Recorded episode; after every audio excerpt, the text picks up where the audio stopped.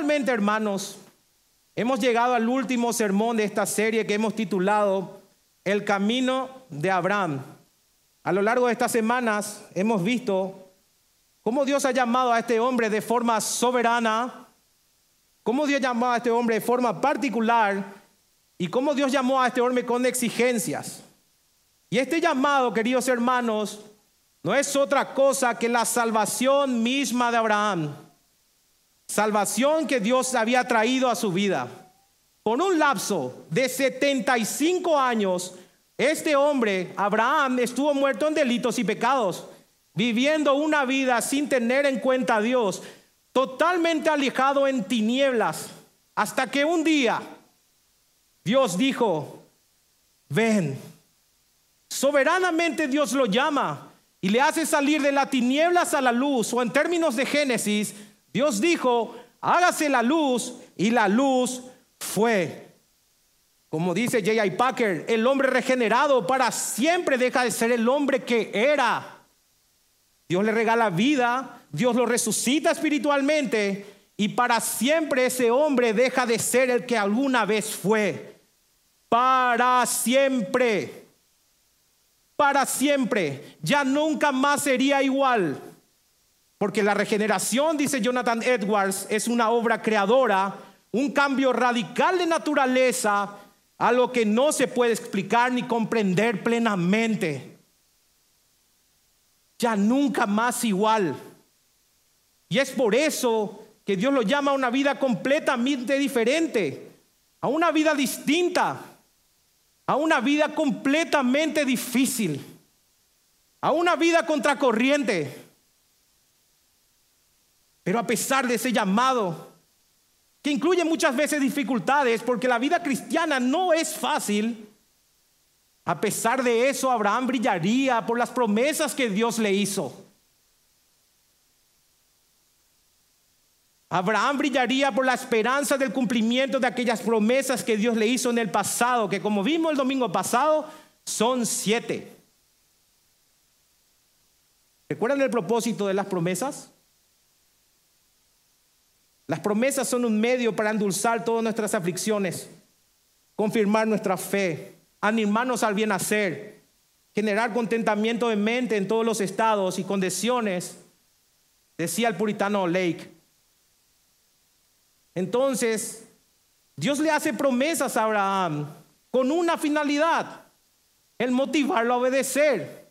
Dios te hace promesas con una motivación, que obedezcas. Luego de que lo llamara a dejarlo todo, la finalidad de Dios con esta promesa es, Abraham obedece. Abraham obedece. Dios te llama, te dice, déjalo todo, deja el mundo, Deja todo lo que tengas que hacer y yo te doy estas promesas. ¿Cuál es la finalidad de una promesa? La finalidad de la promesa es que obedezcas al, al llamado. Entonces Dios te hace promesas para que vos puedas obedecer al llamado. Entonces yo le recuerdo algo, hermanos. Dios no tenía por qué hacerlo. Dios no tiene por qué hacer promesas. Dios simplemente podía ordenarlo porque Dios es Dios. Dios no le debe absolutamente nada al hombre. Dios no le debe nada al hombre. Nada. Él podía simplemente ordenarlo y ya. Pero Dios en su bondad y misericordia le hizo promesas para que el patriarca en su debilidad fuera motivado y movido a obediencia. Como dice Calvino, las promesas de Dios deben ser la regla de nuestra vida y su palabra la norma de tu conducta. Dios sabe que hay debilidad en nosotros. Por eso hay promesas. Dios sabe que la vida cristiana no es fácil. Él conoce que hay enemigos de su pueblo. Él sabe que estos enemigos buscan la destrucción de su pueblo.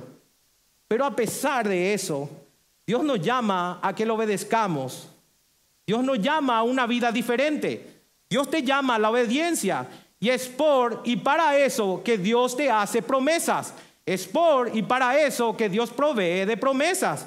Esa es la función de una promesa que está guardada para nosotros, los creyentes, en la eternidad. Es por y para que nosotros podamos obedecer. Para eso Dios provee promesas. Es motivarnos a obedecer y para que podamos entender nuestro llamado.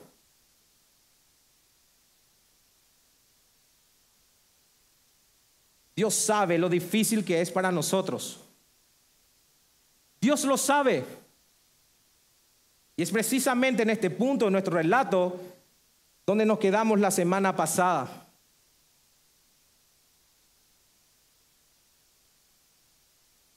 Es aquí donde se encuentra el patriarca Abraham. Hasta ahora Moisés, inspirado por el Espíritu Santo, nos dijo que Dios llamó a Abraham. Habíamos visto que Dios llamó a Abraham. También nos dijo que le hizo siete promesas. Pero lo que Moisés no nos dijo es el cómo él responde al llamado de esas promesas. Moisés no nos los dice. Es por eso que mi deseo es mostrarle en este último sermón de la serie la respuesta de Abraham al llamado y a las promesas que Dios le hizo. Entonces, ¿cómo responde Abraham al llamado de parte de Dios? ¿Cómo responde a las promesas? Les pido que vayan al capítulo 12 de Génesis y vamos a leer el versículo 4. Dice la palabra de Dios, y se fue Abraham como Jehová le dijo, y Lot fue con él. Y era Abraham de 75 años cuando salió de Aram. Como ya dijimos anteriormente, cuando se lea el capítulo 12 de Génesis, debemos entender que Abraham ya no se encontraba en Ur de los Caldeos. Él se encontraba en Arán. Dios le había hablado mucho tiempo antes en Ur de los Caldeos y le dio la orden de salir de su tierra, de dejar familia, dejar de parentela e ir a Canaán. Como lo dijo Esteban en Hechos capítulo 7, habíamos dicho domingos anteriores, fue cuando estuvo en Mesopotamia que Abraham recibió la orden de Dios de dejarlo todo y servirle exclusivamente a él e irse a tierra de Canaán. Ahora, como dijimos también, no sabemos exactamente el por qué, en vez de que este hombre vaya directamente a Canaán, va a Aram. Podíamos haber ensayado muchas cosas, pero dijimos que todo eran especulaciones. No lo sabemos. Como Dios le había dicho, él sigue a su padre y primeramente va a Arán y se establece ahí. No sabemos exactamente el por qué. Sin embargo, hay algo que sucede en la vida de Abraham que hace que él responda a ese llamado por parte de Dios, a ese llamado que ya se le había hecho en el pasado. Hay un hecho específico que nos narra Esteban en Hechos 7. Ese hecho fue la muerte de su padre Taré. Como dijo Esteban en Hechos capítulo 7, versículo 4, entonces salió de la tierra de los caldeos y habitó en Arán, y de allí, muerto su padre, Dios le trasladó a esta tierra en la cual vosotros habitáis ahora.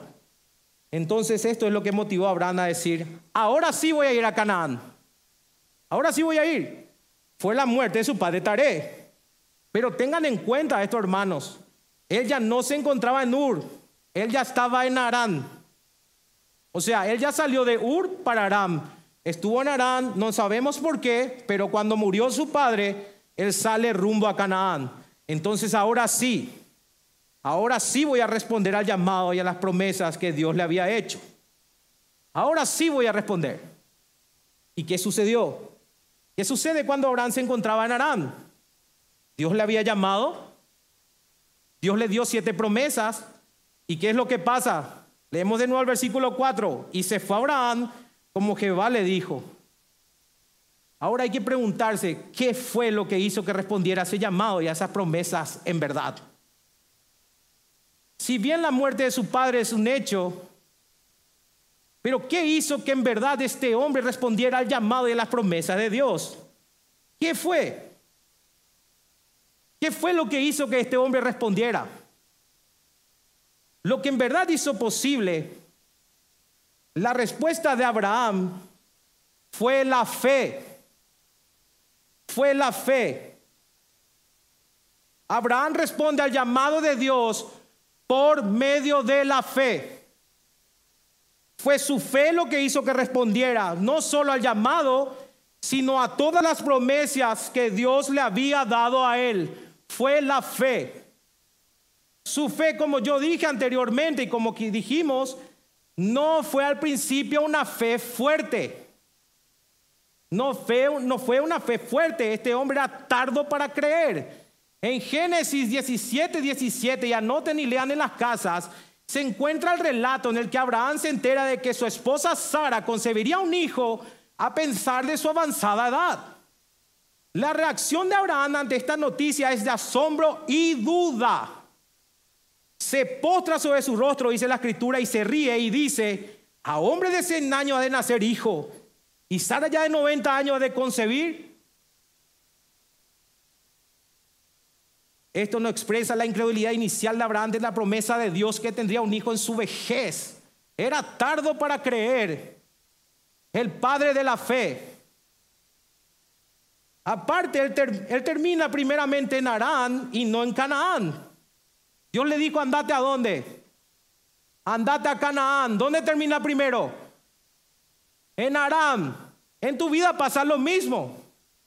Dios muchas veces te dice, andate a tal parte, pero por el camino te quedas aquí.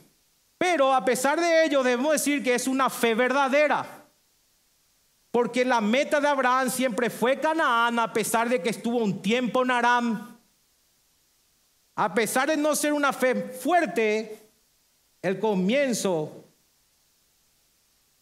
era ir a Canaán. Era ir a Canaán. Si bien estuvo en Arán, su meta siempre fue, su meta fue, fue Canaán. Entonces fue la fe lo que hizo que respondiera al llamado. Fue la fe, esa fe que Dios le había dado a él, porque Abraham era un hombre de fe. Abraham es un hombre de fe. Ahora, si fue la fe el motor por el cual Abraham respondió al llamado, debemos entender qué es la fe. Así que entender qué es la fe nos ayudará a entender lo que está sucediendo aquí. Así que les traje algunas definiciones de fe. Por ejemplo, el diccionario Manser, bíblico Manser, dice que la fe es una perspectiva constante de confianza hacia Dios, por la cual los seres humanos abandonan todo apoyo en su propio esfuerzo y ponen toda su confianza en Él su palabra y sus promesas. El teólogo John Dack dice que la fe es la base de la acción. Calvino, por ejemplo, dice que la fe es un firme y seguro conocimiento del favor divino hacia nosotros, fundado sobre una promesa gratuita en Cristo Jesús y revelado en nuestras mentes y sellado en nuestros corazones por el Espíritu Santo. Martín Lutero decía que la fe es un don de Dios un don que no podemos merecer por nuestras propias obras o esfuerzos, sino que es dado por la gracia de Dios. Es una confianza firme y segura en la promesa de Dios revelada en Cristo. Jonathan Edwards dice que la fe verdadera en Cristo no es solo creer intelectualmente en Él como Salvador del mundo, sino también una confianza y descanso del alma en Él basado en el conocimiento de su gracia y amor revelado en la Escritura. Y John Knox dice que la fe es una firme confianza en las promesas de Dios. Una entrega total del alma a Cristo como Salvador y Señor y una determinación en seguir su voluntad en todas las circunstancias. La Confesión de Londres de 1689, en el capítulo 14 dice lo siguiente, por medio de esta fe, el cristiano cree que es verdad todo lo que es revelado en la palabra por la autoridad de Dios mismo también percibe en ella una excelencia superior a todos los demás escritos y todas las cosas en el mundo, ya que esta muestra la gloria de Dios en sus atributos, la excelencia de Cristo en su naturaleza y oficio y el poder y la plenitud del Espíritu Santo en sus obras y operaciones. De tal forma el cristiano es capacitado para confiar su alma a la verdad, así creída, y también actúa de manera diferente según sea el contenido de cada pasaje de la palabra en particular rindiendo obediencia a los mandatos, temblando ante las amenazas y abrazando, y miren lo que dice, las promesas de Dios para esta vida y para la venidera. Entonces, ¿por qué le traje todas estas definiciones? Para decirle que la fe es creer, la fe es confiar, la fe es obedecer la palabra de Dios. La Biblia da amparo a esto. Y esta es la definición que la iglesia ha creído a lo largo de la historia. La iglesia ha creído a lo largo de la historia que esta es la definición de la fe. Como está escrito en Hebreos 11, 1, 3. Es pues la fe, la certeza de lo que se espera, la convicción o sustancia de lo que no se ve, porque ella alcanzaron buen testimonio los antiguos. Por la fe entendemos haber sido constituido el universo por la palabra de Dios, de modo de que lo que se ve fue hecho de lo que no se veía. Versículo 6. Pero sin fe es imposible agradar a Dios porque es necesario el que se acerca a Dios crea que le hay y que es galardonador de los que le buscan. O sea, hermanos, la fe es una certeza. La fe es una convicción. La fe es una creencia. La fe es estar completamente seguro de lo que Dios ha dicho es verdad. La fe es una plenitud total. La fe es un pleno conocimiento convencimiento. La fe es una seguridad de que Dios es Dios y que la palabra proviene de Él. Repito, la fe es una certeza. La fe es una convicción. La fe es una creencia. Es estar completamente seguro de lo que Dios ha dicho es verdad. Es una plenitud total. Es un pleno conocimiento. Es una seguridad de que Dios es Dios. Y que la palabra proviene de Él.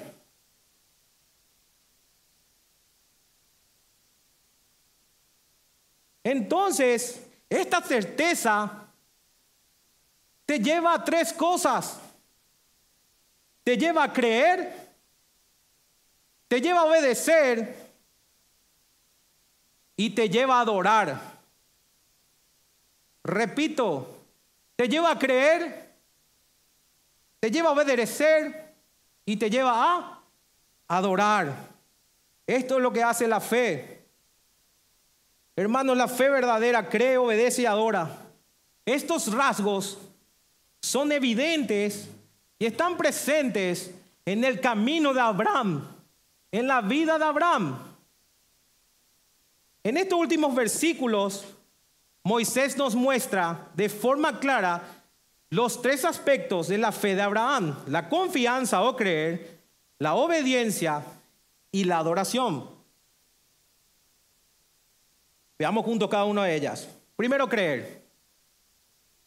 Abraham, al escuchar el llamado, al escuchar las promesas, ¿qué hace? Responde en fe. Y esa fe se hace visible en primer lugar porque le cree a Dios. Porque la fe verdadera cree, como dice el versículo 4. Y se fue Abraham como Dios le dijo. Hermanos, Abraham creyó y confió que todo lo que Dios había dicho era verdad. Eso hace la fe. Dios habla y el creyente cree. Dios habló y él creyó que todo era verdad y es por eso que se fue. Abraham creyó que sería una nación. Abraham creyó que sería de bendición. Abraham creyó que sería de bendición en las familias de la tierra. Abraham creyó que iba a tener un hijo. Abraham creyó en la palabra de Dios, por eso salió. Miren, este hombre se encontraba en una ciudad próspera, era una, una ciudad portuaria. Su nombre significaba Padre exaltado, era un nombre de alto de alto estatus, tenía dinero, tenía familia, tenía identidad. ¿Quién lo pudo motivar ahí a lo desconocido? ¿Qué te puede motivar a dejarlo todo, ir a lo desconocido? Déjalo todo. Déjalo todo y ven a lo desconocido. Lo único que te puede motivar es saber que Dios había hablado, saber que Dios había prometido y saber que Dios es Dios y que Él lo iba a cumplir. Su fe hizo que crea en Dios. El autor a los hebreos confirma esto. Miren lo que dice Hebreos capítulo 11, versículo 8 al 10. Hebreos 11, del 8 al 10.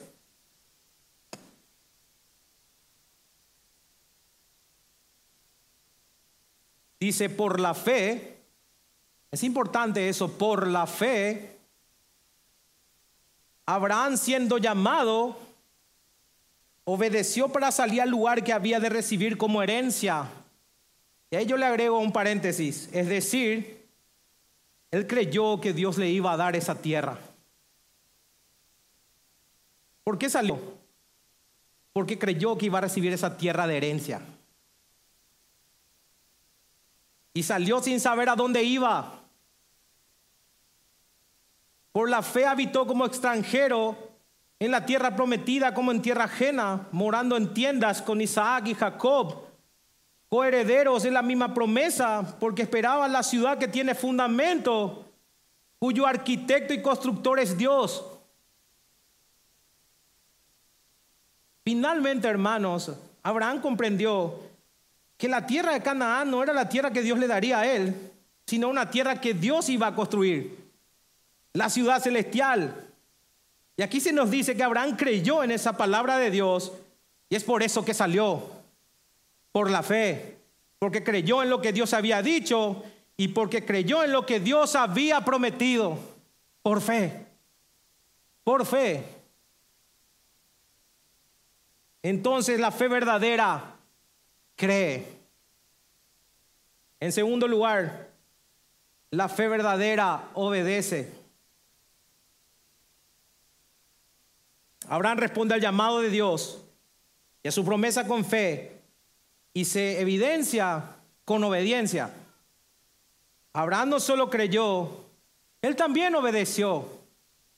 Otra vez leemos el versículo 4, dice, se fue Abraham, y atiendan lo que dice, ¿cómo Jehová le dijo, ¿cómo es que se fue Abraham?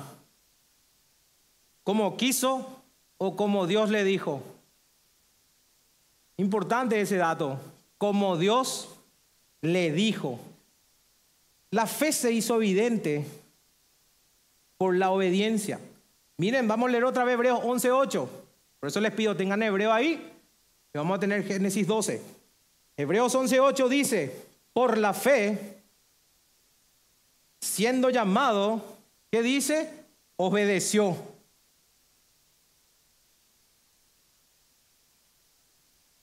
Entonces aquí vamos a sacar una máxima, hermanos. Vamos a sacar una máxima todos juntos. La fe verdadera obedece a Dios. La fe verdadera obedece a Dios. Dios le dijo a este hombre, vete, y este hombre se fue. Se quedó, se fue. Se fue. Porque eso hace la fe. Obedece a Dios. Obedece a Dios y a su palabra. ¿Saben por qué? Porque primero le cree. Porque si le crees, le obedeces. Le creyó, le obedeció. Porque eso hace la fe verdadera, obedece a Dios y a su palabra. Y noten que Abraham realmente obedeció a Dios. Él salió de Ur con todo lo que era suyo. Vamos a leer otra vez Génesis 12 del versículo 4 al 5. Y se fue Abraham, como Jehová le dijo, y Lot fue con él, y era Abraham de edad de 75 años cuando salió de Arán. Tomó pues Abraham a Sarai su mujer y a Lot, hijo de su hermano, y todos sus bienes que habían ganado y las personas que habían adquirido en Arán y salieron para ir a tierra de Canaán y a tierra de Canaán, llegaron sin saber a dónde iba. Sin saber qué es lo que le esperaba, sin saber qué peligro había, sin saber qué obstáculo iba a aparecer, este hombre obedeció. Y obedeció confiado. Primeramente, ¿por qué? Porque primero le creyó a Dios. Y porque le creyó, obedeció. No importa lo que iba a venir adelante. Nadie sabe lo que va a pasar adelante, ¿no es cierto? Pero lo que sí sabemos es que Dios dice, yo voy a cuidar de ti. Yo le creo. Entonces salgo. Y sale este hombre. Sin saber a dónde iba. Sin saber lo que le esperaba. Sin saber qué peligro había. Sin saber el obstáculo que aparecería. Obedeció. Porque primero creyó. Ahora, Moisés nos dice que Lot se fue con él. Y aparentemente Lot era soltero aún. Pero también Moisés nos dice, Abraham tomó a su esposa. ¿Y saben por qué tomó a su esposa? Porque él creyó la palabra de Dios cuando le dijo que por medio de Sarai él tendría una gran descendencia. Por eso está eso ahí. Abraham toma todo lo suyo y sale, incluyendo, y acá voy a decirle no un detalle menor, todas las personas que habían adquirido en Arán. ¿Se fijaron en eso? Ese término adquirido literalmente significa hecho. Es decir, Moisés dice que Abraham salió con Lot, con su esposa, con sus posesiones y literalmente con las almas que había hecho en Aram. Hay una buena razón para pensar que estas personas que salen de Aram con Abraham no son sus esclavos. De lo contrario, serían incluidos en sus posesiones porque en, antiguos, en la antigüedad los esclavos eran contados como posesiones. Es por esta razón que algunos académicos interpretaron como las almas que Abraham había hecho o prosélitos que se unieron a su causa. Es decir, lo que Moisés está diciendo aquí es que lo que hizo Abraham mientras estuvo en Arán es compartir su fe y predicar del Dios que lo había llamado en el pasado y que le había hecho promesas y Dios le prosperó esa predicación. Y le dio un montón de almas que lo acompañó en su misión. Almas que saldrían de la idolatría para adorar al Dios de Abraham. De pagano a evangelista. Si lo entiendes así, Abraham compartió su fe en Arán y tuvo fruto de pagano a evangelista. Entonces Abraham habría creído y obedeció. Entonces, ¿por qué uno obedece? Porque uno primeramente cree. Uno no puede obedecer si uno no, si uno no cree. Finalmente, tercer punto, adorar. Pero en tercer lugar, Abraham responde a ese llamado y a esas promesas con fe. Y esa fe se evidencia en su adoración. Creyó, obedeció y adoró. Leamos el versículo 6 al 9 de Génesis 12. Y pasó Abraham por aquella tierra hasta el lugar del Siquem, hasta el encino de More y el cananeo estaba entonces en la tierra. Y apareció Jehová a Abraham y le dijo, a tu descendencia daré esta tierra. Y edificó allí un altar a Jehová, a quien le había aparecido. Luego se pasó de allí a un monte al oriente de Betel y plantó su tienda, tendiendo a Betel al occidente y a Jail al oriente. Y edificó allí altar a Jehová e invocó el nombre de Jehová. Y Abraham partió allí caminando y yendo hacia el Neguet. Entonces sale de Arán y llega a Siquén. Empieza en el norte de Canaán y baja al centro mismo de Canaán, al Siquén. Hasta ahí llega Abraham, primeramente. Siquén está entre dos montes, entre el Ebal y el Jericín, lugares importantísimos para la narrativa bíblica. No solo para Abraham, sino también sería importantísima para su descendencia, porque es en Siquén donde Israel decide bendición o maldición de Dios, obediencia o desobediencia al pacto de Dios. Fue en Siquén. Allí también se escogió entre los ídolos de Canaán y seguir a Dios con Josué. Fue allí donde los reunió al pueblo, como dice Josué 24.1. Reunió Josué a todas las tribus de Israel en Siquén y llamó a los ancianos de Israel, sus príncipes, sus jueces, sus oficiales, y se presentaron delante de Dios. ¿A quiénes van a seguir? ¿A dioses cananeos o a Jehová? Entonces Abraham, estando en Siquén, llena al encino de More, dicen las escrituras. More significa maestro. Y era un lugar donde los cananeos se reunían para escuchar los oráculos de sus falsos dioses que traían los hechiceros de los falsos dioses. Para que tengan una idea de qué estoy hablando, en jueces 9 se le llama la encina de los adivinos. Fue allí donde Jacob, también pueden ver en Génesis 35, donde escondió los ídolos de su familia. Así dieron a Jacob todos los dioses ajenos que había en poder de ellos y los arcillos que estaban en sus orejas. Y Jacob los escondió debajo de la encina que estaba junto al Siquem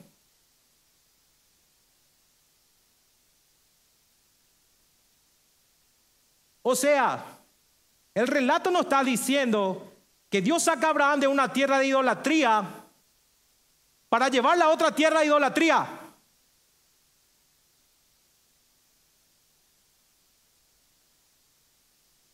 ¿Ven el obstáculo para la fe de Abraham o no?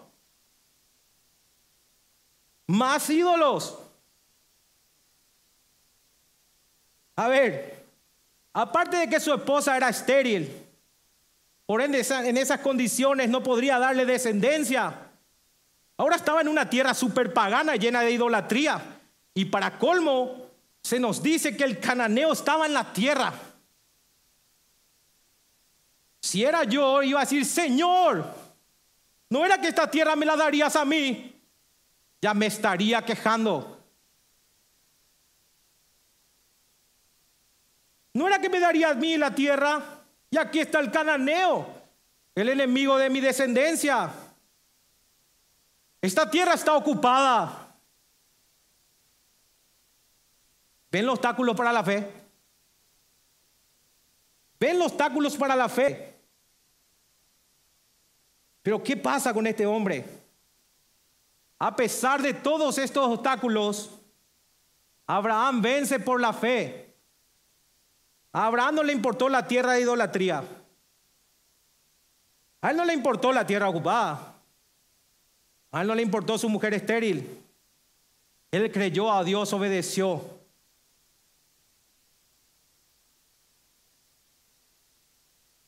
Abraham era un hombre de fe. Y estando en el lugar donde los cananeos adoraban a sus dioses, Abraham en vez de retroceder, y volver a la idolatría, adora a Jehová. En vez de volver a la idolatría, en vez de retroceder, adora. Porque eso es lo que hace la fe verdadera. Cree, obedece y adora al único Dios verdadero.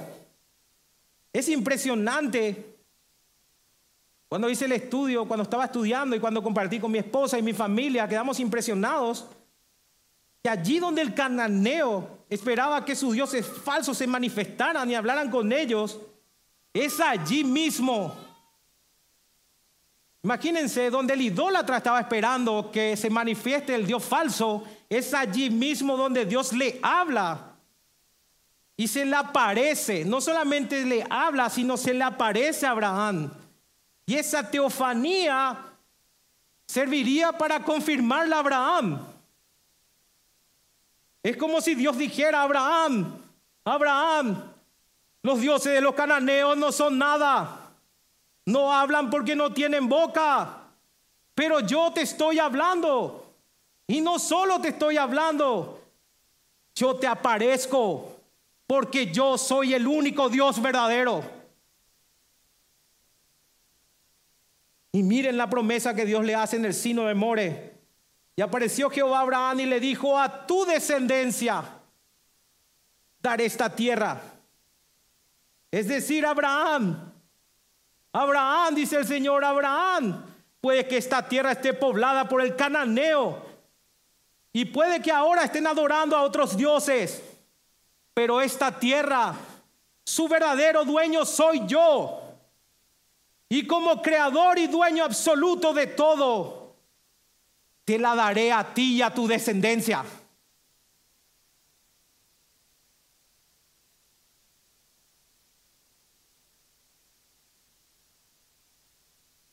Si nos fijamos con detenimiento, es una promesa directa a la descendencia de Abraham, lo que implica que tendrá un hijo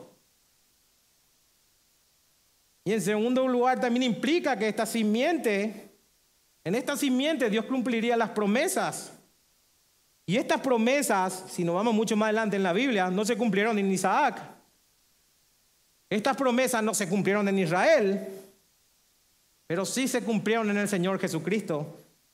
Como dice Gálatas 3:16, ahora bien, a Abraham fueron hechas las promesas y a su simiente, no dice a las simientes, como si hablase de muchos, sino como de uno, y a tu simiente, la cual es Cristo. Entonces el apóstol Pablo, inspirado por el Espíritu Santo, nos dice, a quien Dios había prometido en Génesis 12, 7, era, era al Mesías, el Cristo, y sería en él en quien se cumpliría todas las promesas realizadas de Abraham. La simiente, no las simientes. Dios habló a Abraham. Es decir, Dios le predicó a Abraham y él le creyó. Por eso salió. Él creyó en el Evangelio, él creyó en las promesas y obedece. Pero además de creer y obedecer, adora en medio de una ciudad pagana, en el centro de Canaán. Adora al Señor que le habló y le apareció. Porque la fe verdadera adora. Este hombre, en, vez de, lugar de construirse una ciudad para sí mismo, como hacen los paganos y rebeldes, ejemplo Babel, ejemplo Caín, Abraham construye un altar. Este hombre llega al centro de Canaán, donde estos hombres adoran a sus dioses falsos. Imagínense por un instante y construye un altar para adorar a Jehová. Díganme, hermanos, si eso no es el nombre del Señor engrandecido. Eso es impresionante.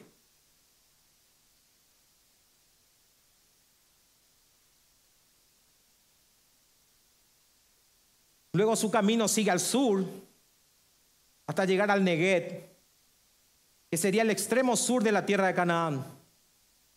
Y Abraham baja del sur del Siquén y planta su tienda en el sur de un monte. Por un lado tiene Betel y por el otro lado tiene a. Betel es una ciudad cananea adoradora de él. Por eso es Betel o casa de él. Ahora la fe de Abraham le hacía vivir como un peregrino porque él no se sentía parte de esta tierra pagana. Por eso andaba en tiendas. Vamos nuevamente a Hebreos 11. Ahora vamos a leer del 9 al 10.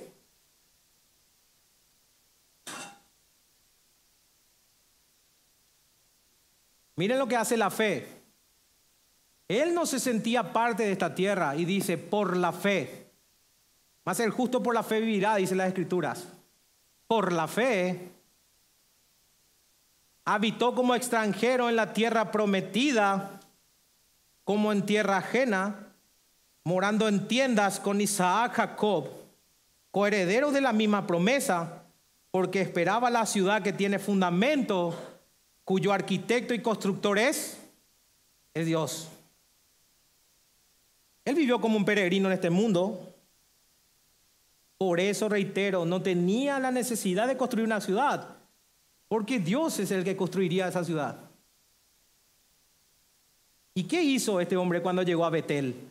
Nuevamente, Betel, casa de él. Dios cananeo. Edificó allí un altar a Jehová e invocó el nombre de Jehová, dice el versículo 8 de Génesis 12. Por su fe nuevamente Abraham cree, obedece y adora e invoca el nombre de Jehová. Hermanos, este hombre peregrino, a donde te llegaba, te levantaba un altar. No importaba si era el mismísimo infierno en la tierra.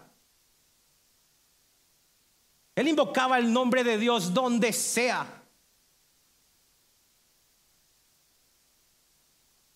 Qué tremendo testimonio de cambio de vida. El idólatra, el que adoraba al Dios Sin, Dios Luna, ahora está luchando con la idolatría y levanta un altar e invoca el nombre de Jehová en medio de la paganería. ¿Qué sería esto, hermano, si no es fe genuina? Porque cree, obedece y adora. Dice un pastor, Abraham pasó por Arán y Canaán, pero Arán y Canaán no pasaron por Abraham. Por eso él era un peregrino. Él nunca se sintió parte del mundo.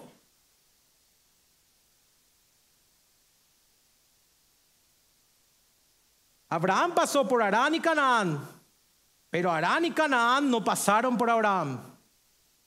Peregrino en este mundo. Finalmente, Moisés nos muestra que Abraham va hacia el extremo del sur de Canaán, que sería Neguet. Lo que significa que Abraham estaba poseyendo la tierra en forma simbólica, pasando por toda la tierra de norte a sur, poseyéndola espiritualmente para el Señor, diciendo, esta tierra se va a adorar a Jehová, porque la fe verdadera cree, la fe verdadera obedece y la fe verdadera, la fe verdadera adora. Abraham por medio de esa fe creyó, obedeció y adoró. Y estas son marcas inequívocas de una fe verdadera. Ahora, ¿cómo podemos aplicar todo esto en nuestras vidas? Hermano, te pregunto, ¿cómo luce tu fe? ¿Cómo luce nuestra fe? Luce de esta manera. Estas tres características están presentes en tu fe. Creer, obedecer y adorar. Cada uno de nosotros, al identificarnos como cristianos, estamos diciéndole al mundo que hemos sido llamados por Dios y que pertenecemos a su reino y no somos de este mundo. Así que estamos diciendo que somos peregrinos. Y estamos diciendo que somos nuevas criaturas. Como dije en la introducción, el hombre regenerado para siempre deja de ser el hombre que era. Para siempre para siempre. Ya no somos el de antes. Las cosas viejas pasaron. Todas las cosas se renovaron. Tu deseo, tu meta, tu inclinación. Todo ha cambiado porque sos creyente. Por eso pregúntate, ¿Es evidente el contraste en tu vida actual y la pasada? ¿Es evidente el llamado de Dios en mi vida? ¿Es evidente el cambio que Dios hizo en mi vida? ¿Es evidente el cambio para la gente que me rodea? Llevo una vida de fe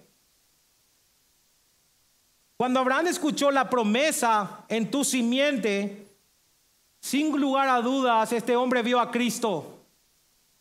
Vio la promesa del Mesías que se le hizo a Eva mucho tiempo antes, Génesis 3.15. La simiente prometida. y creyó. Y esa promesa, hermanos, cambió su vida. Cambió su vida para siempre. Ya no puede ser igual. Ahora te pregunto, esa promesa que se le hizo a Abraham, que se le cumplió en Cristo hace dos mil años, cambió tu vida. El Evangelio cambió tu vida. El Evangelio tomó la ciudadela de tu corazón. Cambió tu ser. Todo lo que sos. Bien podrías decirme en este punto, pastor, ¿cómo sabremos si nuestra fe es verdadera? ¿Cómo lo sabremos? ¿Cómo yo sé? Hermanos, pues debemos compararnos con las escrituras. Debemos ver la vida de Abraham, que es un ejemplo de fe genuina. Para eso el Señor deja de estos ejemplos. Por eso te pregunto, ¿qué caracteriza tu vida cristiana? ¿Tu vida es diferente al mundo? Tu vida es diferente al mundo.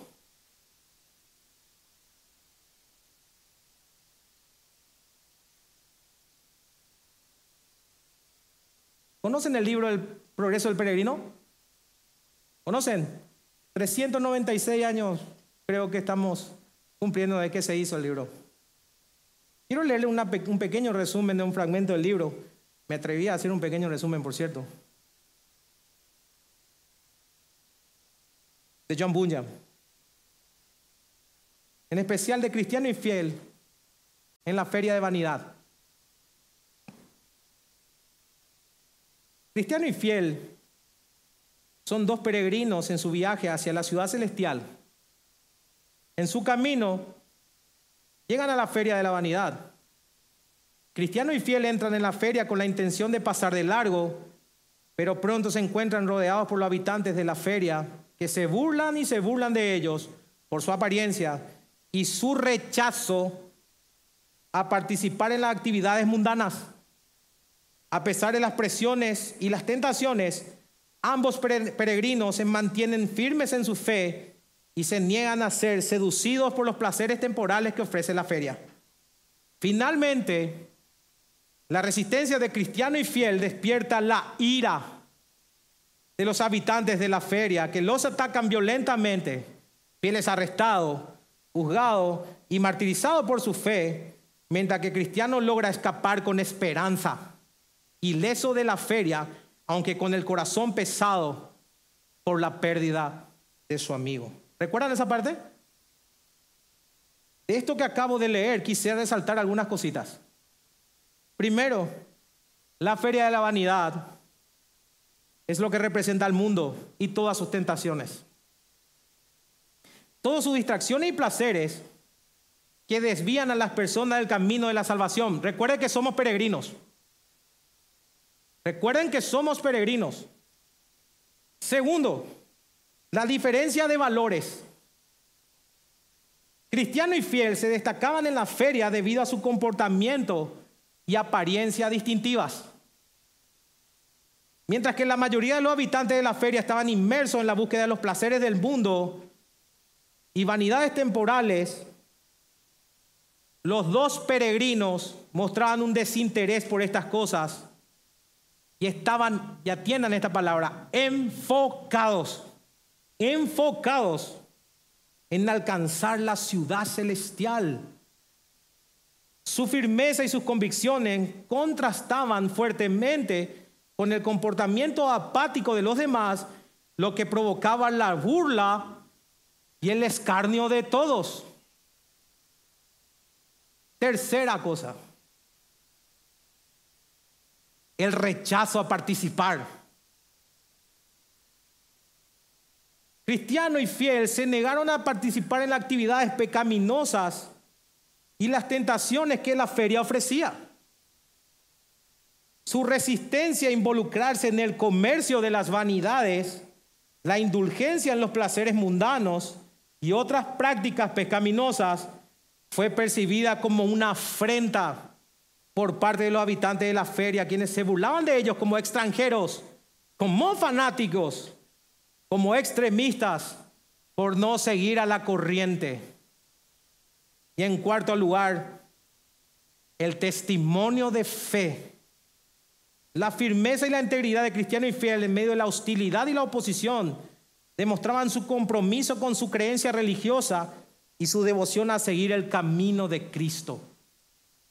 Su testimonio de fe era una amenaza para la feria porque amenazaba y desafiaba la superficialidad de aquellos que se entregaban a la vanidad y a la corrupción. Así que te pregunto de nuevo, ¿esta es la fe que refleja tu vida?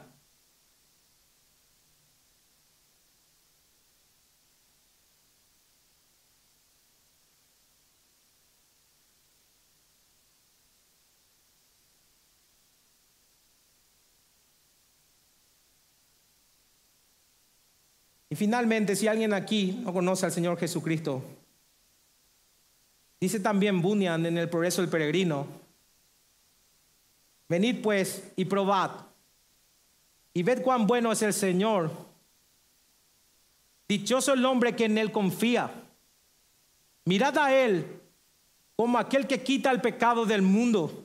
Mirad a él como aquel que es el don de Dios, que se ofrece libremente a vosotros Considerad pues qué vanidad es vivir sin Dios y sin Cristo en el mundo y ser atormentado eternamente después de esta vida. Arrepentíos, arrepentíos y apartaos de vuestros pecados. Volved a Dios y buscad su rostro mientras pueda ser hallado. ¿Qué te aprovechará, oh hombre, si ganas todo el mundo y perdieras tu alma? Así que no importa cuán lejos te hayas desviado del camino, mientras haya vida, tienes la oportunidad de encontrar la senda de salvación. Busca al Señor Jesucristo. Arrepiéntete y cree. Jesús es el camino, la verdad y la vida. Nadie llega al Padre si no es por Él. Vamos a orar.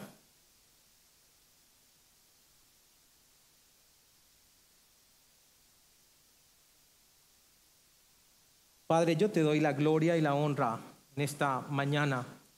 Señor, gracias por mostrarnos tres elementos de la fe, creer, obedecer y adorar. Te ruego, Señor, que podamos meditar toda esta semana sobre estos tres puntos y que podamos ser confrontados en nuestra vida personal y podamos ajustar todo lo que tenga que ser ajustado a tu palabra. Te ruego, Señor, que Satanás no pueda robar esta enseñanza de los corazones de mis hermanos. Si hay una persona que no te conoce aún, te ruego, Señor, que como a Lidia, abra su corazón y en forma soberana llámalo, Señor. Te ruego en el nombre del Señor Jesucristo. Amén.